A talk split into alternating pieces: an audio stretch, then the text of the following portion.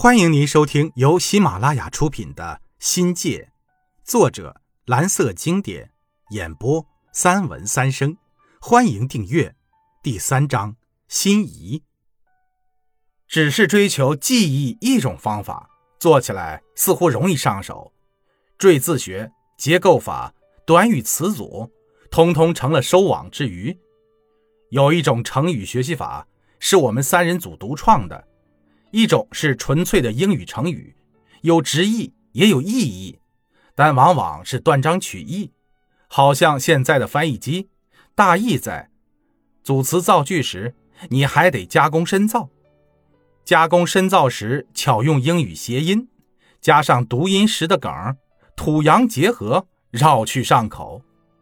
那些课外的生词如此记起来，印象深，记得牢，极大的丰富了。我们的祭词热情，让有限的生僻词融入成语滔滔不绝的江河里。一时间，多少成语在我们面前沉沦，令古人痛心顿足，恶骂不休。什么一信一义，罪该万死，无 fuck 可化，要你不死等，反正是生词就往模子里套，生搬硬套也好。照葫芦画瓢也好，怎么顺口就怎么说。那一串串啼笑皆非的成语油然而生。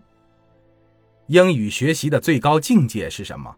这或许又是每个学英语的人必须思考的问题。有一本书叫《钢铁是怎样炼成的》，由此类推，在同学们中衍生出学霸是怎样炼成的，女汉子是怎样炼成的。一次，我们讨论起英语思维是怎样炼成的这个挥之不去的话题。老大们都说很难，断言语言思维这玩意儿是跟年龄成正比的，愈大愈难以弥补。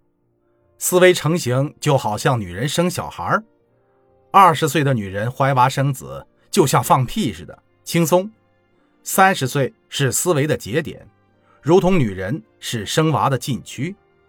四十岁的人，无论如何，在思维习惯上已经积重难返，就好比这个年龄段的女人很难维持正常的生育状态，想让英语思维融进血液里，几乎是不太可能的。凡是学英语的人都摆脱不了洗脑学的影响，就是所谓全封闭的英语思维训练，正是大家所熟悉的。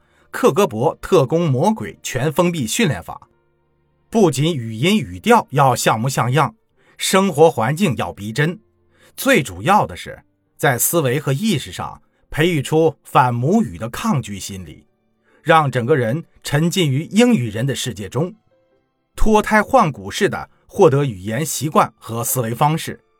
其表现特征是在中国做外国人的梦，吃着中国饭。放着羊屁，这种理论一出台，立马让我们这些不能出国的人陷于无言的境地，无地自容的，只怪当年老祖辈讨饭，干嘛不讨到外国去呢？这怎么可能？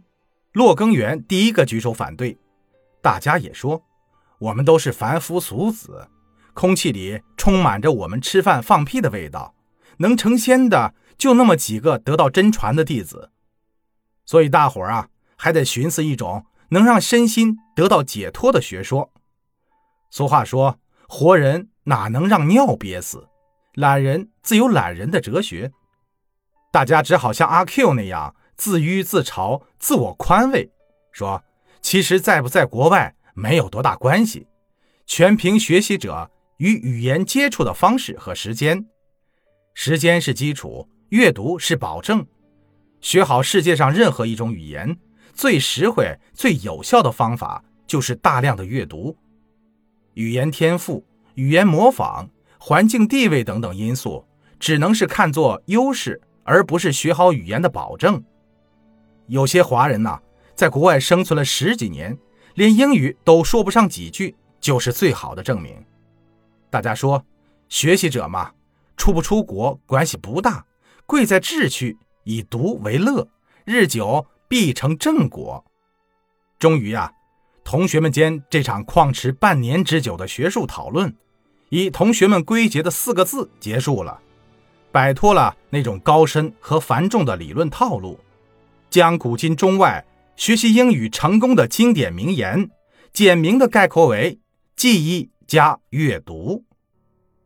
这不能不说是思想上的一次飞跃，是心智在学习的苦难中一次艰辛的心路历程，得以让我们用常人的心态回归到理性的轨道上来，在朴实的思维下，用最普通的方法做着普通学生最普通的事儿。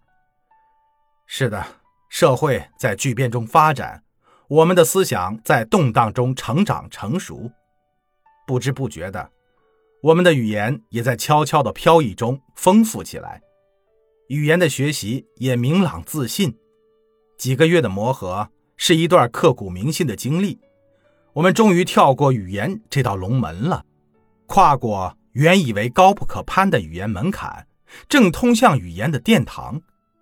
学习上了道，我们的生活趋于正轨，昔日的紧张忙碌变得从容不迫。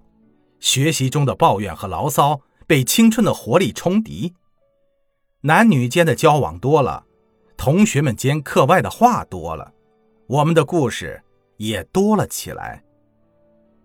听众朋友，本集已播讲完毕，感谢您的收听，精彩继续。